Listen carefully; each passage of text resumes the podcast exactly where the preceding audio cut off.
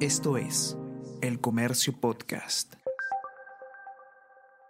Buenos días, mi nombre es José Manuel Romero, periodista del Comercio, y estas son las noticias más importantes de hoy, martes 30 de mayo.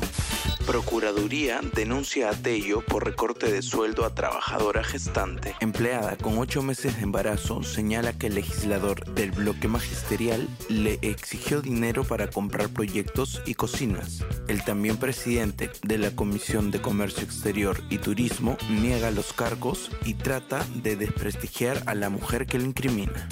Mesa directiva evaluará caso de Digna Calle, quien legisla desde Estados Unidos. La parlamentaria de Podemos vota a través de su celular en las sesiones de los miércoles. Expertos afirman que la Comisión de Ética debe iniciar un proceso de investigación por su prolongada ausencia.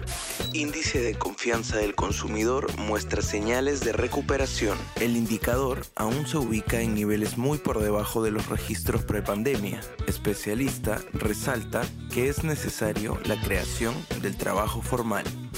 Lula recibe fuertes críticas por dar respaldo y defender a Maduro en Brasil. Los principales líderes de la oposición al gobierno del presidente brasileño Luis Ignacio Lula da Silva acusaron al líder progresista de pisotear la democracia por haber recibido con honores de Estado a su homólogo de Venezuela, Nicolás Maduro, al que tildaron directamente de dictador un aguerrido Varillas avanza en el Roland Garros. En otra presentación notable, Juan Pablo Varillas venció 3-2 al chino Hun Cheng Shang este lunes en un complicado debut en Roland Garros. La victoria al final fue para nuestra primera raqueta, quien se lució con otra gran remontada y clasificó a la segunda ronda del prestigioso Grand Slam.